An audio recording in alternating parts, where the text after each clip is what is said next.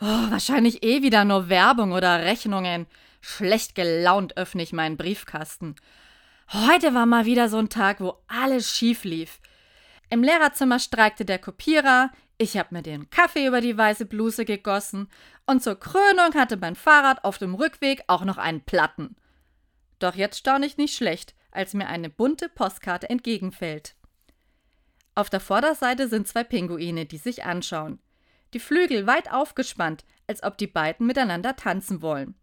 Die Rückseite ist so liebevoll gestaltet.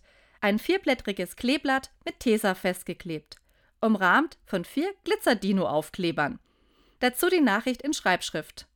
Liebe Mareike, viel Glück und Segen wünscht dir dein Finn.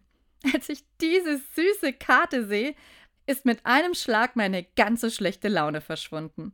Gerührt halte ich sie in den Händen. Mensch, wie lieb ist das denn? denke ich. Und dabei habe ich heute noch nicht mal Geburtstag. Als ob mein achtjähriges Patenkind geahnt hätte, dass ich heute genau so eine liebe Botschaft brauche.